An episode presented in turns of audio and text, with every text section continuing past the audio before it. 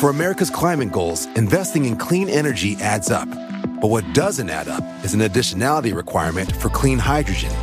Additionality would put an unnecessary and inequitable burden on domestic clean hydrogen producers and have serious consequences for America. America needs clean hydrogen, but an additionality requirement just doesn't add up. Get the facts at cleanhydrogentoday.org. Paid for by the Fuel Cell and Hydrogen Energy Association. Why? Why? If you Why? have T-Mobile 5G home internet, you might be hearing this Why? a lot. Why? Every time your internet slows down during the busiest hours. Why? Why? Because your network gives priority to cell phone users. Why? Good question. Why not switch to Cox Internet with two times faster download speeds than T-Mobile 5G home internet during peak hours? Okay. Stop the whys and visit cox.com slash 5G home for details. T-Mobile prioritizes certain T-Mobile phone users over home internet users during times of congestion.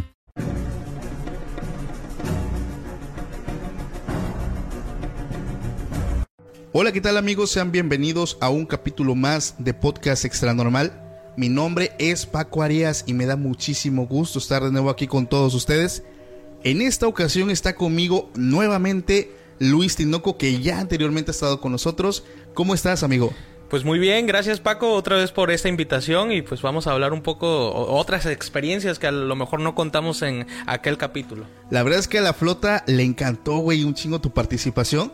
Tus experiencias estuvieron muy cabronas, pero por ahí me han estado diciendo que has tenido unas experiencias todavía más fuertes. Quién sabe si es cierto, pero pues me han platicado.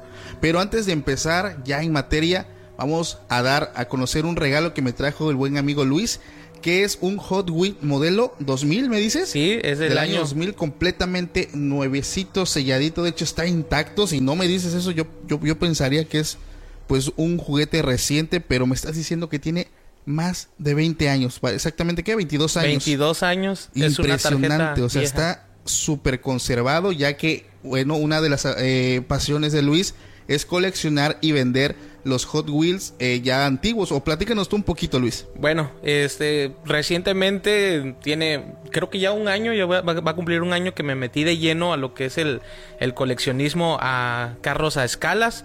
Entonces yo empecé con, con Mario Kart. eh, que, a quien no le va a gustar Mario Kart. Yo empecé con estos muñequitos de Mario Kart y de ahí me pasé a los carritos básicos de Hot Wheels. Entonces este regalo que te hago a ti, ya tú sabes si lo, lo quieres regalar a tu público o lo guardas en tu colección. La verdad estaría genialísimo, ¿eh? Porque no manches, lo, lo voy a pensar porque la verdad es un regalo muy especial. Sinceramente es un regalo bastante especial.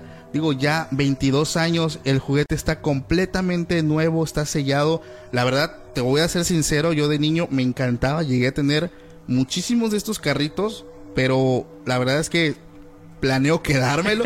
a lo mejor en algún momento le digas, ¿saben qué? Te voy a mandar otro carrito para tu público. ¿Qué te parece? Ah, pues mira, genialísimo. Vamos a hacer una dinámica más adelante para la gente que se quiera ganar este bonito regalo. La verdad es que son regalos muy especiales. Luis es una persona muy apasionada pues de este tema de la colección y la verdad es que los juguetes que él tiene, que para, bueno, para mí no son juguetes, ya son piezas de colección, eh, son algo eh, sentimentalmente pues muy muy grandes. La verdad ese regalo, como le dije antes de empezar, me encantó. Se lo agradecí mil veces, se lo sigo agradeciendo. pero la verdad es que me encantó, sobre todo porque a mí me gustan mucho las motos. Entonces es un regalo que está padrísimo, Luis. Y bueno, antes de empezar también, Luis, eh, ¿cómo te pueden encontrar en redes sociales? ¿A qué te dedicas? Recuérdale un poquito aquí a, a la banda. Ok, eh, pues me pueden encontrar en redes sociales, en Facebook, Instagram, YouTube como Luis Sinoco. Ahorita estoy un poco, eh, pues no, no no estoy haciendo mucho contenido, pero próximamente, eh, pues ahora sí se viene un paquete de videos que siempre digo así, ¿verdad? siempre digo así, pero espero subir contenido en, en estos próximos días. Genialísimo, Luis. Bueno, Luis es una persona que es muy parecida a mí, es todólogo. El vato es fotógrafo, creador de contenido, coleccionista. y algo, por ejemplo, que también hace Luis y, y que yo no me atrevo, que ya también lo he dicho antes, es el tema de las exploraciones urbanas. Luis ha ido a varios lugares aquí de la ciudad y como lo he dicho anteriormente, pues aquí mi ciudad es una ciudad que tiene historia y mucha historia paranormal. ¿Sí o no, Luis? Uf, demasiado. demasiado de qué hablar. Entonces Luis ahorita nos va a contar, estoy seguro que tiene por ahí, me dijo un pajarito, que tiene una experiencia muy fuerte con una de sus exploraciones. No sé tú, Luis. Pues si ya quieres empezar, empezamos. Empezamos. Ok. Pues más que nada, esta experiencia fue un reto para mí porque yo soy muy miedoso. Soy muy de... Por dos. Sí. Entonces, eh, me, ha- me hacen la invitación un grupo de, de- de chavos también. Creo que ya los invitaste también.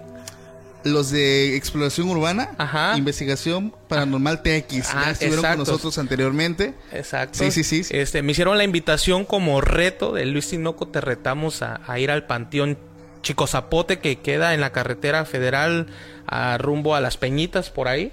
A orilla de carretera quedó un panteón. Yo no sabía que había un panteón. Sí, sí, sí. Entonces ellos me hacen ese reto. Pero un contexto, ¿por qué te retaron a ir ahí? O sea, ¿qué tiene de especial ese panteón y no el que tenemos nosotros aquí en la ciudad? El contexto eh, más que nada es porque ellos son una son personas ahora sí que se toman esto en serio. Me queda claro y a los- al público también cuando ellos llegaron, ellos te hablan de una manera, o sea, su- sus exploraciones son muy serias. Y como dijo uno de los miembros, nosotros no grabamos nada, todo es en vivo y todo lo que se presente, aparezca en este capítulo, es en vivo. Y así es como ellos han tenido muchísimas eh, evidencias, por ejemplo, la, de la mujer del TEC de la curva, la mujer de blanco, también ya mostré esa evidencia anteriormente, entonces para poner en contexto son personas que realmente le ponen mucha seriedad pues a todo esto que es su trabajo.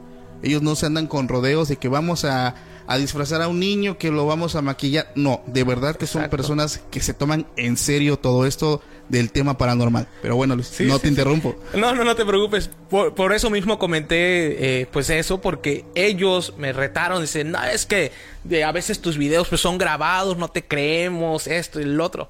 Va, vamos al panteón. Yo grabo, ustedes en vivo. Y no, o sea, yo así valientito también. Y ya, llega el día, eran las 12 de la, de la noche, me parece, ya era la madrugada y fuga. Llegué donde nos teníamos que ver, o sea, para irnos todos.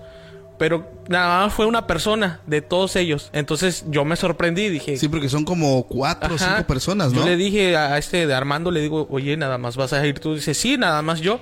Perfecto. Yo fui con, con mi novia, fuimos y pues todo normal. Yo empecé Ah, a... llevas a tu novia. Sí, yo ya iba grabando desde, desde que íbamos en, en el auto. Y mi novia y yo, pues íbamos así como que temblando. O sea, imagínate ir a un panteón que no conoces Sí, claro. en- en- a las 12 de la noche a orilla de carretera donde pues pasa cada carro y, o sea, Deja tú el tema paranormal, el, el tema de la seguridad. exacto, o sea, era en una México, entrada pues, que no había nadie, no Sí. había ni un velador, nadie, o sea, tú eh, todo el mundo podría entrar ahí, al- cre- creo que hasta la fecha puede entrar quien sea a la hora que sea, ¿eh? Al panteón. al panteón. Ok. Entonces, este, ya empe- empecé a grabar y todo. Y este cuate Armando, pues bien valientito, me decía, eh, ya voy a empezar a, a transmitir en vivo. Incluso llevaba este aparato de, ¿cómo se llama? El Spirit Box. Eh, ándale, el Spirit Box. que es esta radio modificada que capta frecuencias en el ambiente. También hablamos de esto en el anterior capítulo, pero bueno. ok. Empezó a transmitir en vivo. Y yo, obviamente, a, a- a grabar a dos cámaras, me parece, llevaba una GoPro y mi novia llevaba otra con lámpara. Entonces todo iba normal. Él me, me decía este, de que, pues me explicaban qué es lo que hacían las personas en ese panteón, ¿no? ok. Entonces me empezaba a decir que hacían cosas, pues algo raras, no sé cómo llamarles, cosas, este, Temas de brujería. temas de brujería. Mm, Me comentaba que en experiencias anteriores ellos encontraban este bolsas, este ropa, Fetiches. sí, cositas así, ¿no? Trabajos. Y- trabajos. Entonces, eh, en la transmisión aparecen, igual en el video grabado aparecen lo que nos encontramos en ese momento, cositas así, este, piedras acomodadas que me decía, ¿sabes qué? Esto es eh, brujería, dejar las piedras así es brujería. Todo normal, eh, empezó a ocupar el Spirit Box y sí se escuchaban voces al momento que pues tú no captabas, pero ya eh, viendo y escuchando el video que yo grabé, no manches, escuchabas un chingo de cosas que no te dabas cuenta Al momento. al momento. Wow. Entonces todo iba normal y él me dice voy a, a, a chocar en unas piedras tres veces. Esto me comenta él que era como para espantar a alguien si es que estaba ahí, o sea, algo del- del más allá. Algún espíritu. Algún espíritu, algún, no sé. energía o algo Sí. así. Entonces este cuate empieza a tocar las piedras. Una, dos, tres. Empezó así, clac, clac, clac. De repente se escuchan unos quejidos, unos gritos. y yo así de, de, de, ¿qué onda, no? Y él, él sacado de onda también porque pues fue en vivo, está, está en vivo ahorita, no sé si... eh, o- ¿Eso tú lo lograste captar en tu video? lo logré captar en el video y él no me va a dejar mentir que es editado porque sale también en su transmisión en vivo. Ok, para los que quieran ver esta, este video de Luis, lo pueden encontrar en su canal. Es un video de más o menos qué tiempo, Luis, para que la flota más o menos. Yo hice el resumen como de 20 minutos. Pero qué 25 tiempo tiene que se grabó.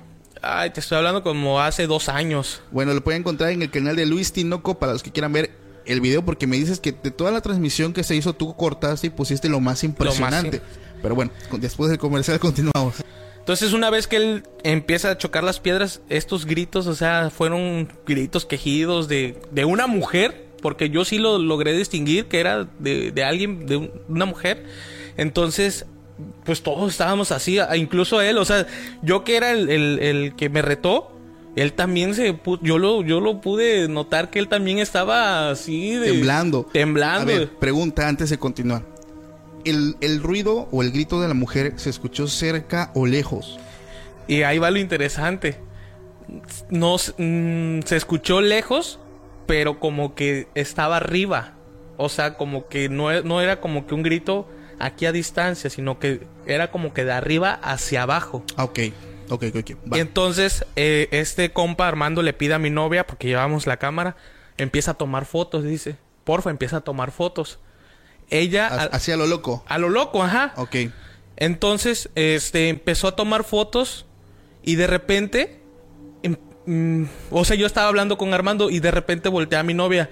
Dice, Luis, vi una sombra. Y empezó a llorar, te lo juro, vi una sombra ahí. Entonces le digo, ¿y cómo la viste? Sí, como que de una señora, dice. Ahí está el, te, te lo juro que ahí está el, el video. Está la evidencia. Sí, está en la evidencia. Entonces, yo ese, esa foto que ella tomó, la, la, la pude, este, ahora sí que como que, o sea, um, acomodar los ajustes de colores. De luces y todo eso. Ajá, para ver si, si se veía una sombra. Y claramente, te lo juro, que se veía la sombra de una señora que estaba ahí No parada. manches. En serio, te lo juro.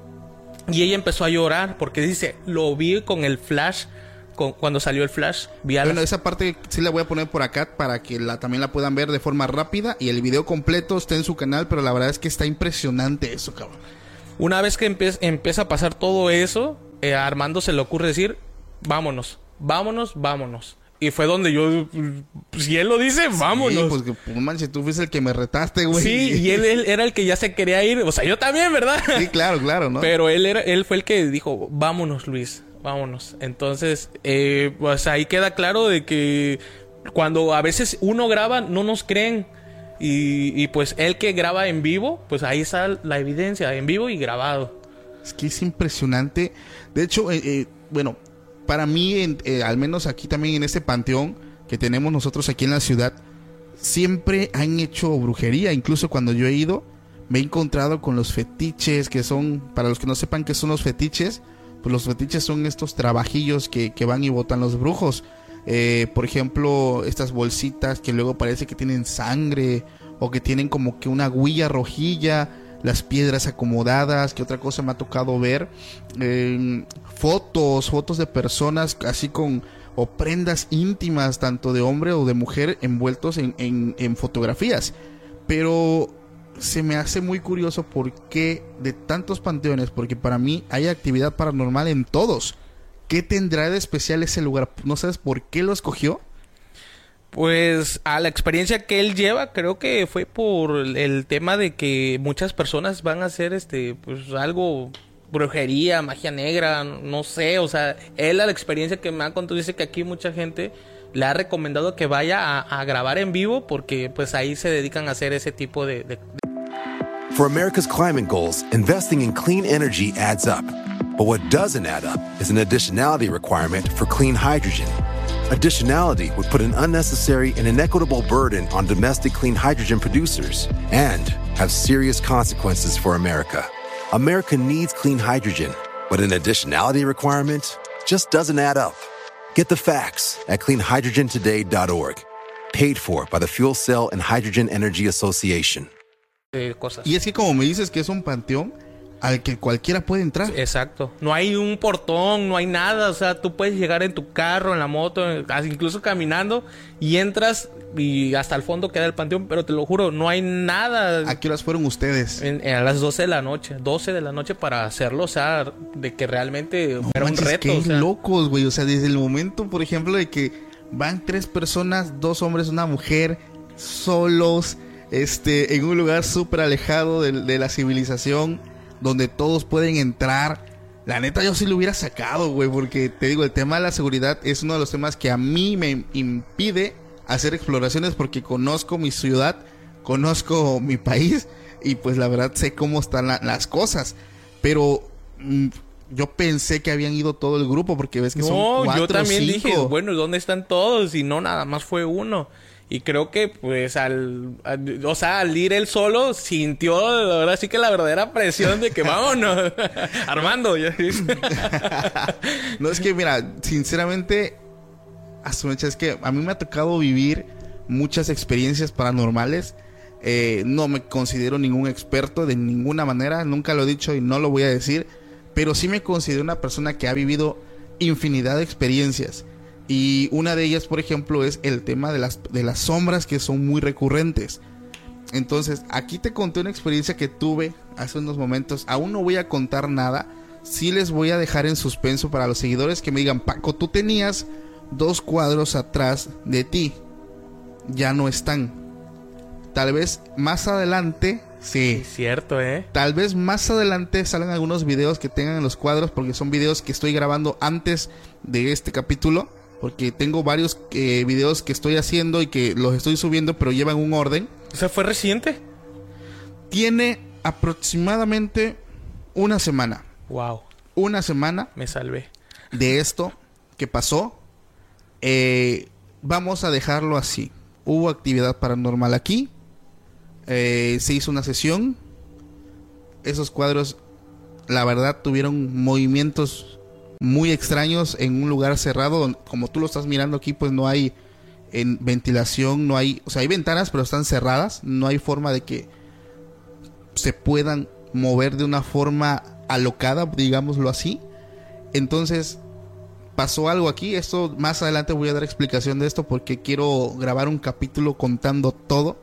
Pero estuvo muy fuerte, Luis. Wow. Estuvo muy fuerte, muy fuerte. Hice unas historias en Instagram, este, a- contando todo esto eh, de una forma como que más breve.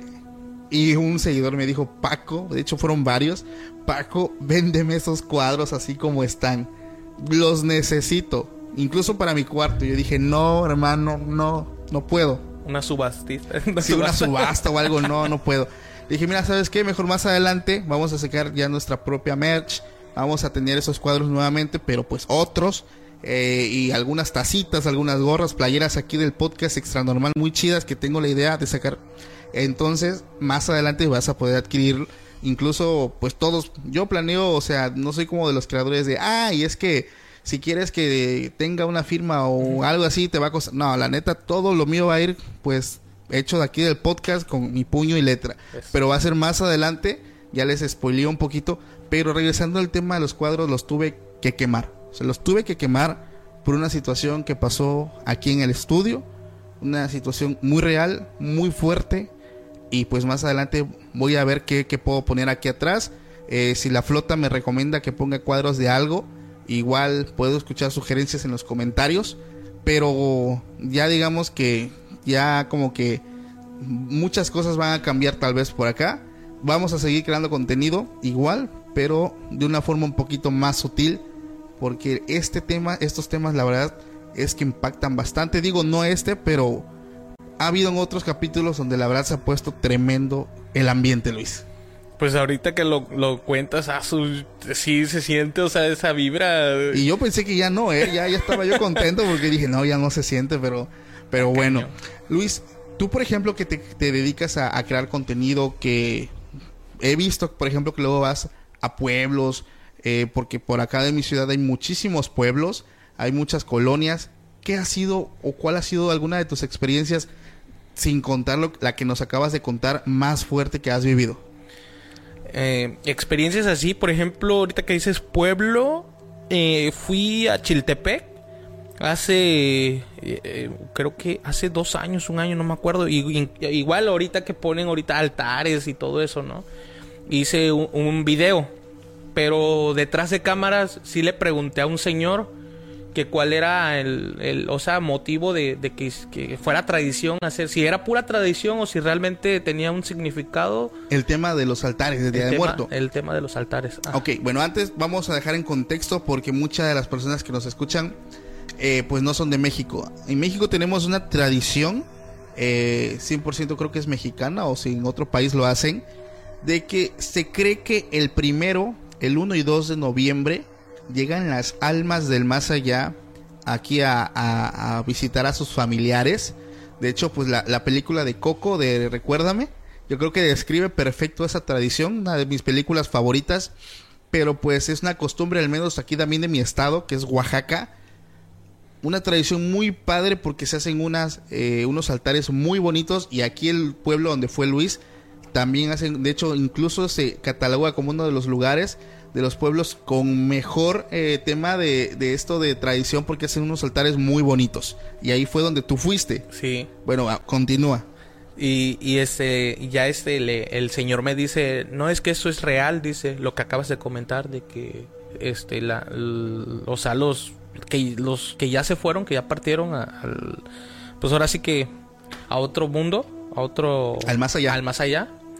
Eh, si bajan a visitarlos. Y, le dije, "¿Y ¿cómo usted sabe eso? Dice, no, pues cada vez que pongo altar, veo, veo que las cosas a veces se empiezan a mover. Se empiezan a mover y, siento que son es- esas personas. Y no fue el único que me lo dijo, fueron varias personas que a veces pensaban que eran otras cosas, pero pues todos coincidían, coincidían con la misma historia. De que las cosas se mueven. Se mueven o, o a veces este el sabor cuando pues se reparten. Ah, sí, sí, sí. Ajá. De hecho, se, se cree que, por ejemplo, los, los... Haz de cuenta, el altar se viste de colores, o sea, es algo muy alegre, veladoras, fotografías, pero sobre todo lo, lo, lo- lo padre de todo son las comidas. Exacto. Porque la gente aquí en México, digo, amo mi país y de verdad es que ponen unas comidas padrísimas. Nunca falta el mole, las mandarinas, eh, ¿qué otra cosa? La cerveza que luego le ponen, este, los golosinas, tamales. tamales, o sea, son muchas cosas padrísimas.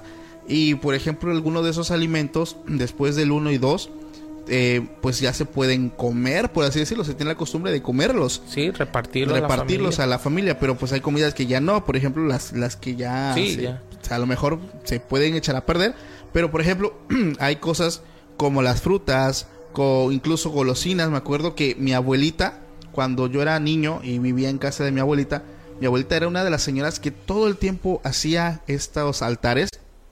Y la verdad es que me encantaba porque yo tenía muchos primos.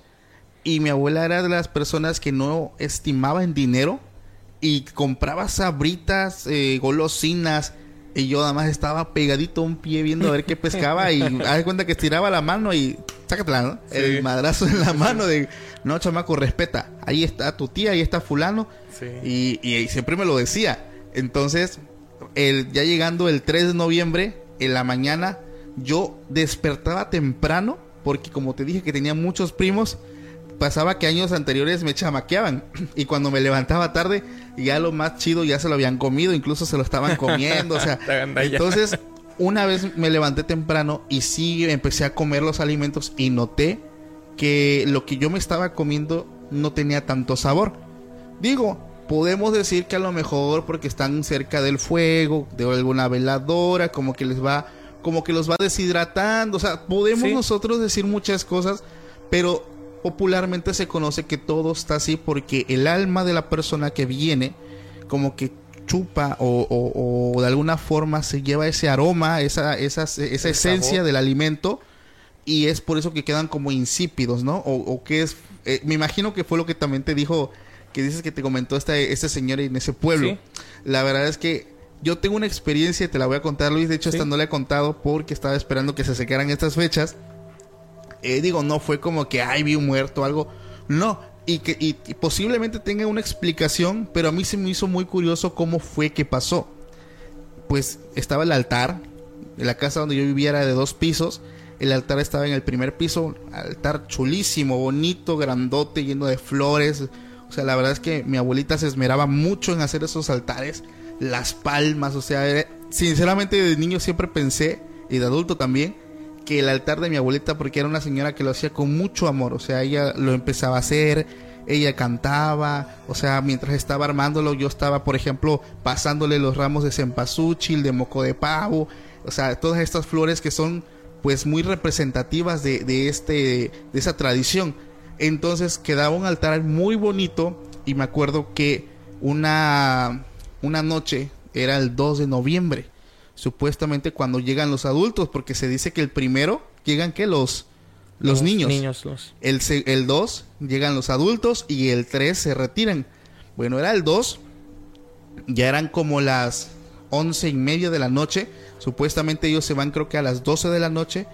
Se abren las puertas de, del inframundo. O digo, no del inframundo. Del más allá del cielo. o de donde Sí, sí, sí. vengan.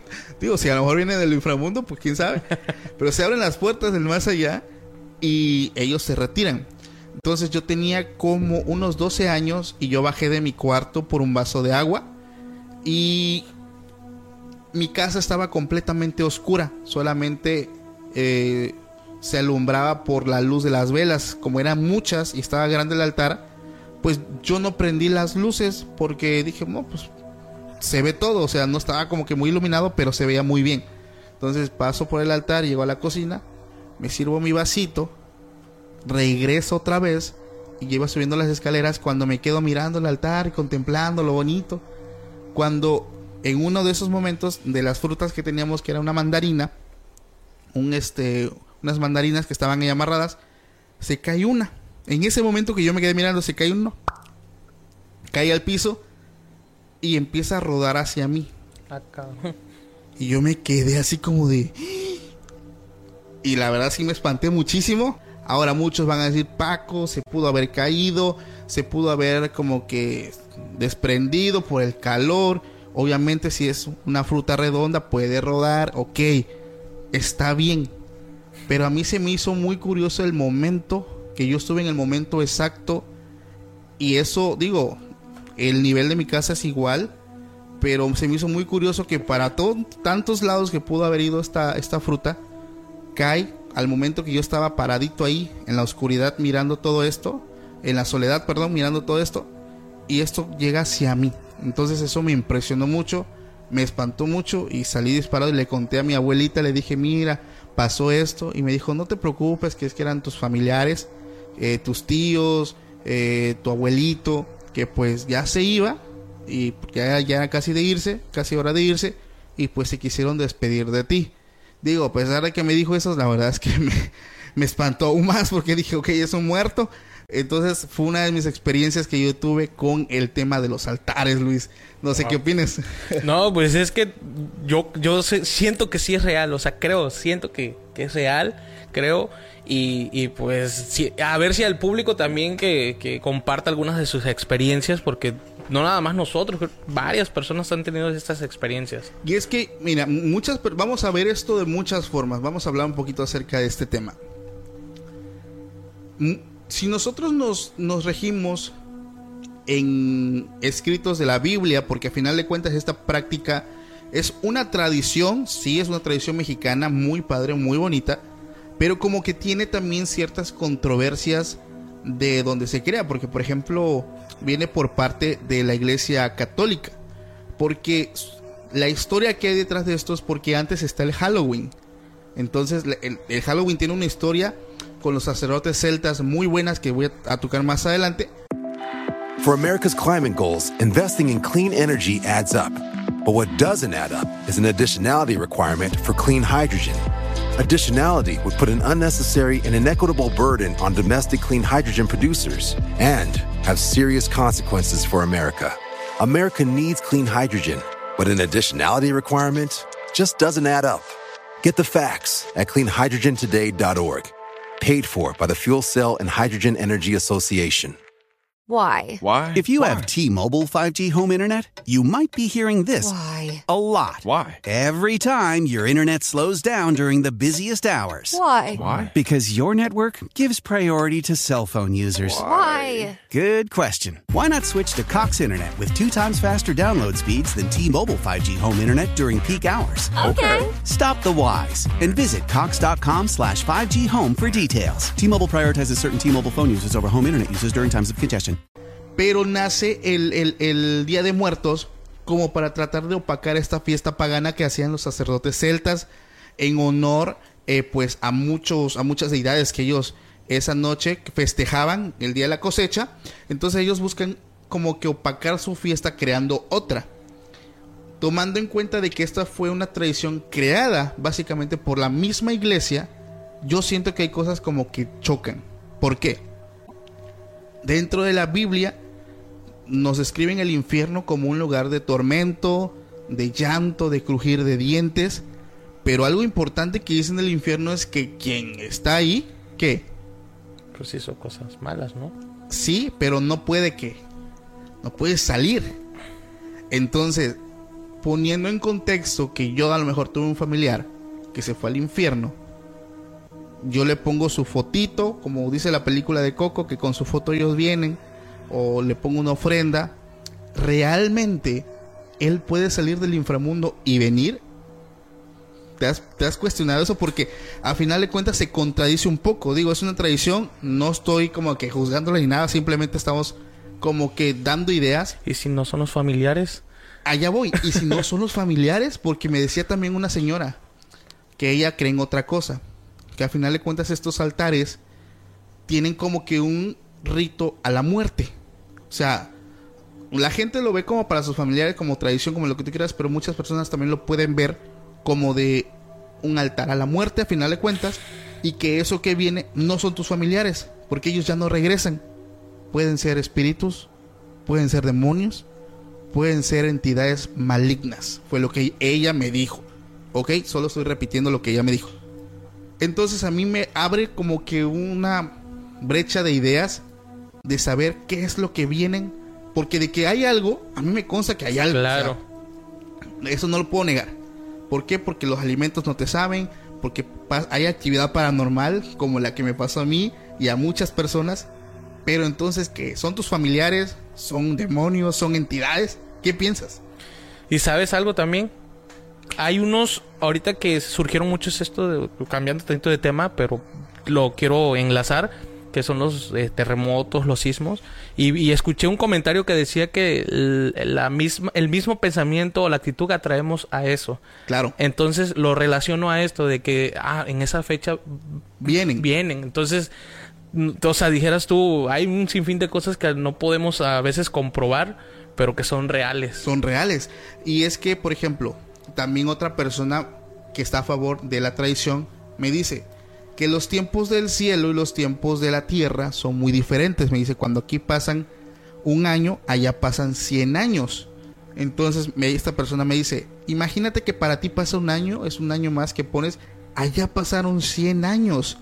Entonces, ellos no es que vengan cada año a verte, para ti vienen cada año, para ellos, ellos están felices de venir porque para ellos pasaron 100 años, que es muchísimo y van a poder ver de nuevo a su familiar. Entonces es por eso que se les permite que Dios o, la deidad o el Dios que permite eso, porque lo podemos interpretar de muchas formas, les da ese chance después de tanto tiempo, que son 100 años, venir a ver a sus familiares. Que para ti fue un año, allá son otros tiempos.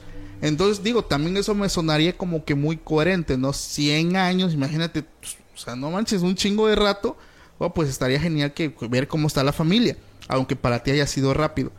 Pero como que yo siento que chocan muchas ideas por el hecho, por ejemplo, es, o a lo mejor que las personas del infierno no puedan venir, solamente las personas que se fueron al cielo, No lo sé, pero es que como que me abre una brecha tremenda, Luis. No sé si te has puesto a Sí, pensar un poco en esto. Lo, lo mismo, o sea, sí, eh, sí se necesita, o sea, mm, no- sí hablar con alguien tan experto, pero no todavía ni lo conocemos aún, o, o que se, o no sé, alguien que venga del más allá, de- no, no lo sé, este pone a pensar demasiadas cosas. Y, y- y es que también es, es como el tema de que, que hay detrás de la vida. O sea, si hay algo, si no hay Exacto. nada, si hay cielo, si hay infierno, si hay reencarnación, si hay un nada, básicamente dejas de, de existir, te vuelves en polvo de estrellas, o sea, hay, hay muchas cuestiones, ¿no? O sea, nada nos puede garantizar, o sea, como yo lo dije, no, no es, no existen las verdades absolutas.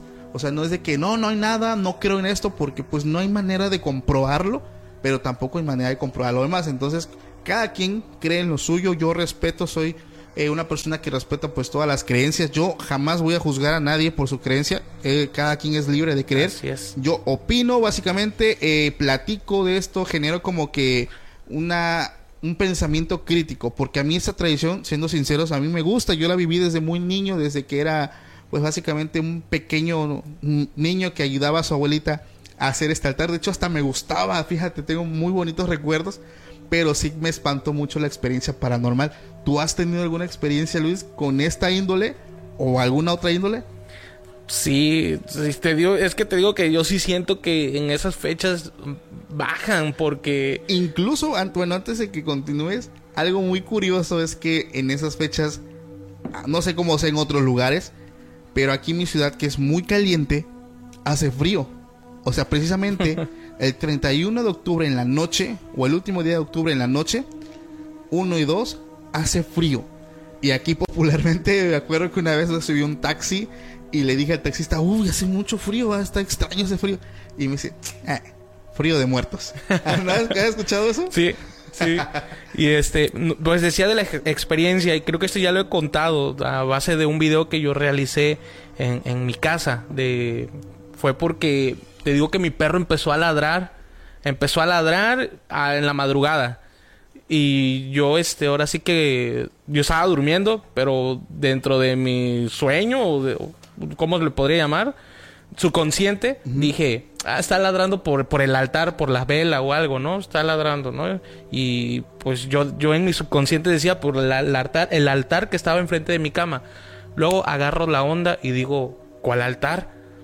Y fue que despierto y te lo juro que me llegó una sensación de que alguien estaba pidiendo que le pusiéramos un altar y fue incluso en esas fechas de O noviembre. sea, no tenías altar. no tenía altar, entonces Y yo tú le, dijiste, es por el altar. Sí. Pensabas que sí estaba un altar. yo en su su consciente dije, está ladrando por el altar, por las velas, que se ve la sombra y todo eso. Pero ya cuando agarré la onda fue como que así que me levanté y dije, ¿cuál altar? No manches. Ajá. Y fue que yo le comenté a mi novia, ¿sabes qué? Pasó esto, esto. Vamos a poner un altar, lo que sea, un pancito, un café, un dulce, porque siento que alguien está pidiendo eso. Y fue que lo pedí, o sea, lo hicimos con mi novia, pusimos un pequeño altar y santo remedio, o sea, fueron días que, o sea, se vienen los días del día de, de muerto y fueron días que, que pasaban cosas, sonidos y pusimos el altar y santo remedio, te lo juro. No manches. Hay una historia que me contó un maestro que de una persona que no creía en esto. Tal vez ya la conozcas tú o tal vez la, gente del público la conozca porque es muy popular. Al menos aquí en mi país. Dice que había un señor en un pueblo que este que no creía en nada de esto. Que creo que tenía a su mamá o a su esposa, no recuerdo bien si era su mamá o su esposa, que había fallecido y se acercaba en estas fechas y sus parientes, amigos y vecinos le decían, oye, ya todos están haciendo su altar, tú no la vas a poner, va a venir tu esposa o va a venir tu mamá, no me acuerdo qué, qué familiar era. Y él, muy escéptico y gruñón y hasta grosero, les respondía que pues él no creía en eso, que eran tonterías. Y bueno, supuestamente em, ya era el último día de octubre, ya iban a, a- a- ya estaban listos los altares y la gente y familiares le seguían diciendo, oye, no seas así, apenas falleció esta persona, ponle algo. Y él de mala gana dicen que agarró una mesa así toda sucia, la puso, le prendió un- ahí una veladora de, de esas de las que tenía en un ¿cómo le esos eran? Creo candelarios. Sí. ¿cómo se llama? y lo pusieron ahí una vela y agarró una gallina. Este, le, lo, creo que la mató, le, le- le rompió el cuello, la colgó ahí como ofrenda y se fue a dormir. O sea, así como que lo hizo ya como, ya, para que se callen. O sea, yo no creo en Sí, eso. sí, sí. Esa persona dice que se acuesta a dormir en una hamaca eh, afuera de su casa, que pero él cae en un sueño donde él ya no sabe si es un sueño o es un trance o es como cuando estás entre despierto y dormido. Y él dice que estaba, o sea, logró ver todo, o sea, como que estaba en esa en ese trance de parálisis de sueño que puedes ver todo. Bueno, esta persona dice que estaba acostado en su hamaca fuera de su casa y que empezó a escuchar mucho ruido, muchísimo ruido. Era ya, ya era de noche. Y él dice que se para de la hamaca y se asoma y ve una cantidad enorme, inmensa de gente muy feliz que iban ellos que con comida, llevaban tamales, unos iban tomándose sus cervezas, iban pues bien festejando las o sea, ellos no sabían, él no sabía que era toda esa gente hasta que al final ve, no recuerdo, te digo si era su mamá o su esposa, que iba triste, llorando, cargando en sus manos la gallina muerta, güey. Triste, llorando, güey. Wow. Y dicen que ese hombre despertó como loco, como loco, como loco, llorando con mucho, mucha tristeza. Y fue y gastó todo su dinero en frutas, en comida, y armó un mega altar y puso la fotografía de su familiar y se hincó y empezó a llorar y a pedir perdón. Esa historia me la contaron a mí en la secundaria, creo, en la primaria. Y es, pues, la verdad, como que hasta dije, ah, su pobrecita, ¿no? O sea, o sea todos bien felices con, con- con sus ofrendas, tomándose sus cervecitas, comiéndose su molito, sus tamalitos, que se, que se los llevaban, pues, al más allá. O sea, dicen que iban las personas caminando por la calle, por un camino, y todos llevaban, pues, comida. Y al final venía ella con, con, con la gallina. Ahí la traía en la mano y iba llorando, güey. Pues es que eso, eso pasa cuando uno no cree hasta que le sucede. ¿Tú crees que todo esto sea real, Luis? O sea, la- esa historia que me contaron, ¿tú crees que sea real? Sí, sin duda. ¿Y sabes por qué? ¿Por qué? Por la inversión que hacen en, en estos pueblos, o sea, la tradición, la inversión más que nada, de te, te hablo de más de 15 mil pesos, más de 20 mil pesos. Por un sea, altar. Sí, poniendo alta- los altares ahí. Porque pregunté cuánto cuánto han invertido aquí. No, pues 15 mil pesos, ¿no? Que 30 mil. O sea, es un... Es que todo va dependiendo lo impresionante o lo grande que lo quieras ver. Porque ahí yo he visto, digo, no juzgo nada. He visto altares chiquitos, medianos, grandes, gigantes. Pero por ejemplo, el- el pueblo donde tú fuiste, no manches, yo fui, me acuerdo, una vez, un noviembre, con una de mis tías. Y no manches, hacen, hasta hacen exposición de altares. Y, es que a lo que vas tú, yo también lo llegué a pensar y, y yo les decía, eso lo hacen pa- para el, concurso, porque hacen concursos de altares. Esto lo hacen por concurso, realmente lo hacen de, de- de corazón, de sentimiento, ¿no? Dice, a nosotros, perdón. A nosotros, a nosotros no nos importa el concurso. Ya si ganamos, eso Ya es ganancia. Ya es, ajá, es lo de menos. Sí. Pero lo hacemos porque sentimos que tenemos que hacer esto. O sea, es de corazón. Sí, o sea, es una creencia muy firme que tienen y digo, está genialísimo. Eh, a mí me encanta mucho mi tradición, Luis. Sinceramente, los que son mexicanos o los que no, pero conocen esto, la verdad es que es algo padrísimo. O sea, es un mes lleno de luces, lleno de comida, lleno de mucha alegría. Digo, yo por eso la película de Coco, de Recuérdame, es una de mis favoritas porque representa, para el que no la ha visto, de Disney, Coco, Recuérdame, genialísima película. Eh, representa muy bien pues esta tradición mexicana. La verdad es que pues bien por Disney porque pues la neta hicieron muy bien la chamba, representaron todo. Yo creo que digo, no soy una persona exigente, pero yo creo que sí, más de un 90% está todo bien representado. ¿O tú qué opinas? Mm, Pues es que sí, he visto la, la película. ¿Tú lloraste con esa película? Creo que todos lloran. no, Yo eh, también, yo también, porque es que como te digo, yo, yo me crié con mi abuelita, ella en paz descanse, ya falleció en el 2018. Cuando ve la película, o sea, me queda como anillo al dedo. claro, y ahí claro. me ves tirando las lágrimas. Claro. Y, y sabes qué, también, por ejemplo, no sé si en todos los lugares, o bueno, siento que ponen diferentes cosas representativas de, de- de cada lugar. Por ejemplo, en Chiltepec no nada más te ponen tamales, mole, no, te ponen eh, lo que son el, el tejón, eh, la iguana, ¿no? Las, las carnes exóticas. Sí, las hombre. carnes de monte. Sí, y te invitan a probar cada una de ellas. Eso sí, ya depende de, de ti si quieres a- a pr- probarlas, ¿no? Sí, eh, creo que hacen armadillo. Armadillo. eh, el tejón, este, mapache, me ha tocado ver que también ponen mapache. Sí. O sea, son, son, digo, comidas muy, muy exóticas, por no llamarla de otra forma, que ya yo he probado, lo único que he llegado a probar es, es el armadillo, que tiene un sabor muy peculiar. Eh, incluso una vez, por ejemplo, digo, y esto lo digo con respeto porque sé que hay personas que son veganas, digo, lo probé una vez, eh, estaba muy joven, no lo he vuelto a hacer, la verdad es que no, no es algo que, que diga, ah, pues hoy se me antoja comer armadillo, ¿no? este, me acuerdo que me dice uno de mis tíos, estaban los perros, y, los perros pues se acercan y le, si le avientas un pedazo de carne de res, de cochino, hasta se pelean, güey. Dice mi, dice mi tío, ¿quieres ver que ellos le tienen miedo a lo que estás comiendo? Digo, ¿por qué? Agarra un pedacito, aviéntaselos. Y vas a ver que se espantan. No se lo comen. Dije, ay, ¿cómo, cómo, cómo va a hacer eso? Hazlo. Agarro un pedazo de mi taco. Luego, y se lo aviento. Y ellos felices se avalanchan, pero cuando se acercan al pedazo, empiezan como que a olfatear y se espantan y empiezan a ladrarle. Le empezaron a ladrar al pedazo de carne, güey. Y se fueron. De armadillo. Sí, de armadillo. Ajá. Y le dije, ¿por qué hicieron? Yo quedé impresionadísimo. Digo, soy ignorante en estas cosas. Y dije, ¿por qué se espantaron? Y me dice, es que es carne de monte. Ellos huelen que no es el animal que ellos están Ah. acostumbrados a comer. Y ese es un olor muy peculiar que tienen esos animales. Y no se lo comen, güey. No se lo comieron. Digo, no sé si esto lo sepan las demás personas. O si lo comen, hagan el intento. Chance. y- digo, si a lo mejor tú eres una persona que come esto y tus perros están familiarizados pues con esto, tal vez pues no pase nada. Pero aquí en mi, en mi caso, como es una ciudad, no, no es común comer eso. Sí pasó esta experiencia. ¿Tú no lo sabías? No, no lo sabía. Puedes hacer el experimento en y algún nu- momento. y sí, sí, lo, me gustaría hacerlo y probar. Nunca he probado la, la carne de, de armadillo, ¿eh? ¿Nunca lo has probado? Nunca la he probado. Tiene un sabor extraño porque hay partes de- del animalito que te sabe como a cerdo, como a res y otras como a pollo.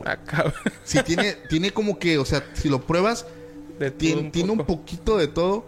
Sí, digo, eso. El armadillo lo he comido muy pocas veces. Yo creo que han sido en toda mi vida menos de dos o tres veces. Pero te digo, no es algo que sea muy de mi agrado. Incluso por ahí estuve leyendo que te traen algunas enfermedades porque el armadillo es un animal, pues, que, o sea, come de todo Sí, sí, sí. Y, y creo que lo asocian mucho con el tema de, ¿cómo se llama esta enfermedad? De, ay, de lepra, creo. Ajá. Entonces, digo, más miedo me dio, digo, por si no lo como, ahora menos. Pero pues respeto eh, las personas que lo comen, respeto también a las que no lo comen. Ahora sí que cada quien sus gustos, Luis. Pero nos salimos un poco del tema paranormal, el tema que nos gusta. Ya nos queda poquito tiempo, Luis. Sí. Cuéntate la historia que me habías dicho que está chingona, güey. ¿De cuál? Del... Es que tenía un par... Creo que ya la conté. ¿Cuál? La, bueno, la del Panteón. Y tengo una de, de una tienda departamental. Ah, esa, esa es la que estabas diciendo. Ajá. Una tienda departamental muy famosa de México. No queremos decir su nombre, pero es de color amarillo. Ah, Color amarillo. sí, fíjate que... Aquí en, en Tuxtepec hay como cuatro tiendas. Y en una de ellas... entonces, aquí en Tuxtepec, bueno... hay como cinco, Sí, seis, aquí güey. cinco. Sí, aquí en Ah, Tuxtepec. cabrón. Entonces, en una de ellas, para la gente que es de Tuxtepec, en Libertad, eh, en esa tienda en Libertad, pues a mí se me ocurre, no se me ocurre, tuve la necesidad de ir al baño. Entonces fui al baño y el baño está hasta el fondo. Y mi, mi novia me dijo, ah, vamos, yo también voy a ir al baño. Ah, bueno. Justamente cuando yo iba a agarrar a la derecha y ella a la izquierda, escuchamos una risa de una niña. y, cuando yo iba entrando al baño y ella, volteamos los dos y le dije, ¿tú te reíste? No, ¿tú no fuiste? No. Vas a ser una niña de acá afuera o algo, ¿no? Bueno, pasamos al baño, salimos y nos encontramos a un chavo de, de la tienda departamental. Amigo, hay una niña por acá, le digo, o, o hay alguien, porque cuando fuimos ya no, no vimos a ningún cliente. Y, y él le dice al otro, a otro chavo, a otro compañero de él, oye, que escucharon a la niña. No. Y yo así de... ¿Cómo? Y me dice, es que varios dice- han dicho eso, que han escuchado y visto a una niña por acá. Entonces yo me quedé así de... ¿Qué onda, güey? Net, en serio, o sea, si tienes la oportunidad de ir, ves. Yo he estado en una tienda departamental también donde trabajaba. De esto también ya lo conté en otro capítulo. Donde se aparecen piecitos, güey. Acá. Piecitos, no sé si porque se hicieron populares en Facebook. Ah, Y los piecitos como de tierra que estaban en el área de juegos y que no tienen, o sea, haz de cuenta que va siguiendo la secuencia, el caminito, llegan a la pared y los piecitos ya, o sea, hasta ahí llegaron, como que desaparece o como que atraviesa la pared de eso. Pero sí, o sea, lo que tienen las tiendas departamentales, no sé qué onda, güey, pero no solamente es en la de esa calle, también en la de Multiplaza, en otras tiendas, o sea, ha habido como que estas experiencias con niños, güey, chaneques, quién sabe, qué crees que sean. Ay, quién sabe, pero sí, este, la verdad, a mí sí me sacó mucho de onda escuchar esa risita. O sea, es que tú la escuchaste, güey, Sí. junto con tu novia. Sí, los dos así al mismo tiempo Pero volteamos. ¿dónde lo escucharon? ¿Dentro del baño? ¿A un lado de ustedes? ¿Afuera? ¿En el pasillo de los clientes? ¿Sabes cómo? La escuché como si hubiera una puerta, como si hubiera una oficina más allá o algo, y que hubiera alguien, o sea, pero dice él que no había nadie, o sea, no, nada más estaban ellos. Sí, porque normalmente los baños es un solo pasillo que se divide en dos, hombre y Sí. mujer. Entonces, está extraño, güey. Sí, y al momento que me dijeron que, el- que este chavo que le preguntamos le dice al otro, oye, que escucharon a la niña, fue que Sí. como que si pasa algo, ¿no? Y Sí, fue- sí. Bueno, eh, definitivamente te digo, los, los casos paranormales no tienen horario. Yo, yo creo firmemente, firmemente que no precisamente tienes que estar en una noche de, Sí. de luna llena, el sol, o sea, para que no, o sea, realmente cuando pasan estas cosas puede ser de día, al mediodía, 12 del día, en la tarde, en la mañana, o sea, se presenta cualquier hora. Y, y no es necesario, te digo, tener un ambiente tenebroso para espantarte. O sea, basta con vivir un poco de esto y te asombras cañón. De hecho, ya antes de finalizar el capítulo, quiero comentar a los, cli- a los clientes. Siempre tengo esa palabra, a los clientes. Aquí a, a- a los seguidores, perdón. Este, que vamos a empezar a hacer una exploración urbana em, a la catedral de mi ciudad. Quiero ir a grabar. Tengo otra experiencia ahí, precisamente, así de rápido te la puedo Échatela, contar. échatela. Pues hubo un día que yo me fui a grabar eh, ahí en el parque, eh, un video similar 24 horas, pero no, no, no completé las 24 horas. Entonces para perder o matar el tiempo, estaba sentado en el aparador de libros. De, si, si ubicas el Parque Juárez, Sí, ah, ya, ya, ya. te da enfrente hacia la catedral. Sí, donde te rentaban libros, ¿no? Ajá. Sí. Entonces, para matar el tiempo, yo no estaba grabando, estaba con mi novia incluso, porque a veces, la, la mayoría de las veces me acompañaba para los videos.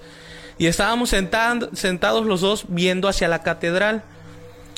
Y, y eran como las 2 de la mañana, dos y media. Entonces, fijamente nos quedamos mirando así los dos, como que si estuviéramos hipnotizados.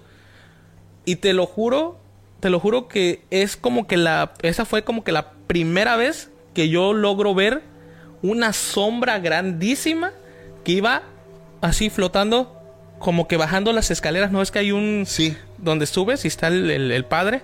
Entonces iba como que bajando las escaleras. Ah, O sea, fue en el, ¿cómo le dicen? De la iglesia católica, este, el... Sí, la. ah, ahí tiene su nombre, pero el altar. El Ajá. altar.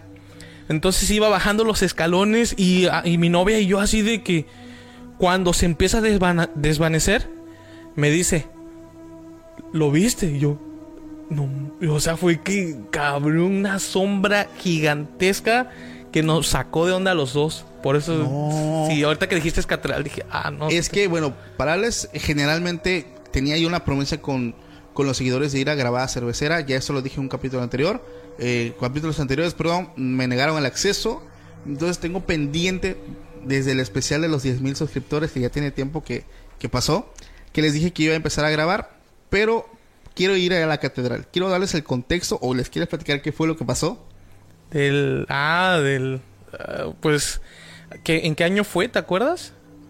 Tiene como... como cuatro años, creo. Ajá. Fue en el 2017, ¿no? Mm, De esto, no, ahorita estaría mintiendo. Tiene como cinco, cuatro o Sí. cinco años. Sí, el, el- el caso es que, pues, ahora.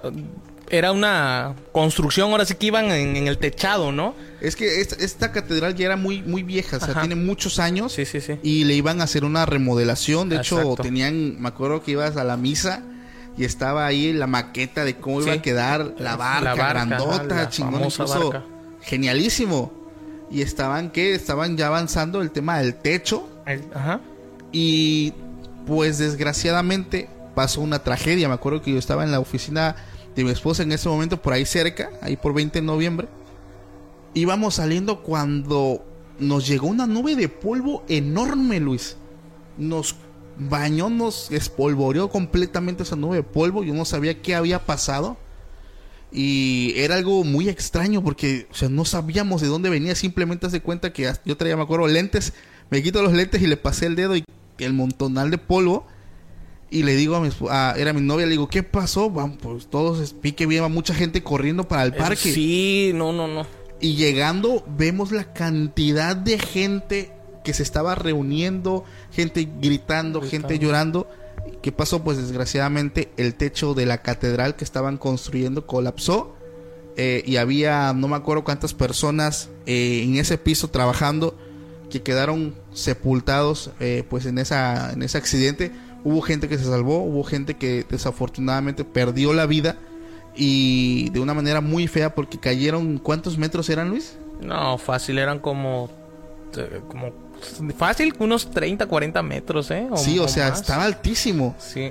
y cayeron desde las alturas quedaron algunos sepultados se hizo una nube de polvo grandísima fue una noticia nacional que salió en noticieros como Milenio o sea grandísimo eh, una noticia que llegó a Estados Unidos y bueno después de esto pues mucha gente se unió en ese en esa tragedia a ayudar a sacar los cuerpos me acuerdo pero ese lugar, Luis, quedó con una carga tremenda. Muchas personas me han dicho que es una carga tremenda que quedó en esa catedral porque ya no se siguió construyendo. O sí se está construyendo, pero, Sí. o sea, quedó como que en obra negra una gran parte de ese lugar. Y pues me gustaría ir a documentar un poco, grabar y pues ver qué onda, ¿no? Entonces, eh, próximamente... La verdad que sí estaría interesante y pudieras hacer Tal ese- vez nos te gustaría acompañarnos. Claro que sí. ¿Sí? Sí, sí, me la vi. ¿Cómo se? Ya vieron que Luis dijo que sí, jala a grabar.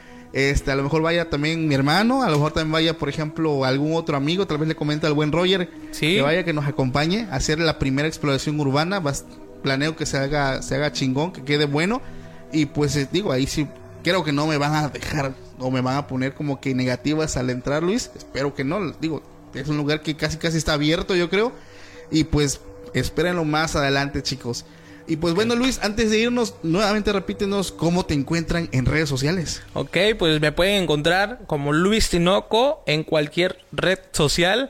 Ahí vamos a estar subiendo un poco de- del contenido y, y, pues agradecerte por esta invitación. La verdad me la pasé muy bien, eh, muy interesante este capítulo. Y bueno, muchísimas gracias Luis por este obsequio.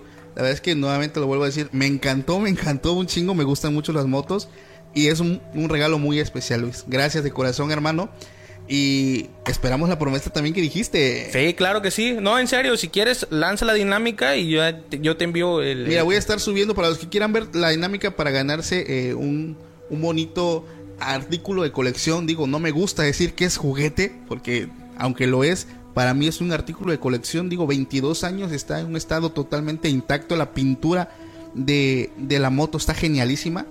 Eh, para los que quieran ver la dinámica para ganarse el juguete que Luis nos va a donar al canal, pueden ir a seguirme a Instagram como podcast extra normal. Ahí voy a estar subiendo las historias, la dinámica para pues ganarse este bonito juguete.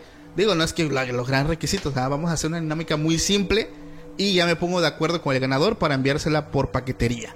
Y, y nuevamente los invitamos a que vayan a seguir a Luis a su canal de YouTube, a Instagram, a Facebook. La verdad es que él crea un contenido bastante divertido. Estoy seguro que les va a sacar más de una carcajada, una risota, porque yo cuando los he visto, no manches, güey. Sobre todo cuando vas a las escuelas a hacer cada pinche pregunta. Están muy divertidas, amigos. Entonces, Nos vemos próximamente en un nuevo capítulo. Luis, gracias por haberte dado la vuelta. No, hombre, gracias a ti. Y pues nos estamos viendo más adelante en un nuevo capítulo. Ok. Les mando un fuerte abrazo. Cuídense mucho. Nos vemos más adelante. Bye. Adiós.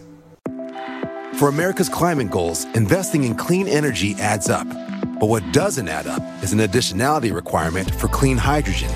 Additionality would put an unnecessary and inequitable burden on domestic clean hydrogen producers and have serious consequences for America. America needs clean hydrogen, but an additionality requirement just doesn't add up. Get the facts at cleanhydrogentoday.org. Paid for by the Fuel Cell and Hydrogen Energy Association. Why? Why? If you Why? have T-Mobile 5G home internet, you might be hearing this Why? a lot. Why? Every time your internet slows down during the busiest hours. Why? Why? Because your network gives priority to cell phone users. Why? Good question. Why not switch to Cox Internet with two times faster download speeds than T-Mobile 5G home internet during peak hours? Okay. Stop the whys and visit cox.com slash 5G home for details. T-Mobile prioritizes certain T-Mobile phone users over home internet users during times of congestion. Hola, mi nombre es Jonathan y durante los últimos seis meses he estado rastreando las historias más aterradoras en Internet. Desde padres poseídos por demonios hasta mecánicos asesinos. Estas son historias de todo México y estoy listo para compartirlas contigo. Escucha archivos perdidos en Apple, Spotify o donde sea que escuches tus podcasts.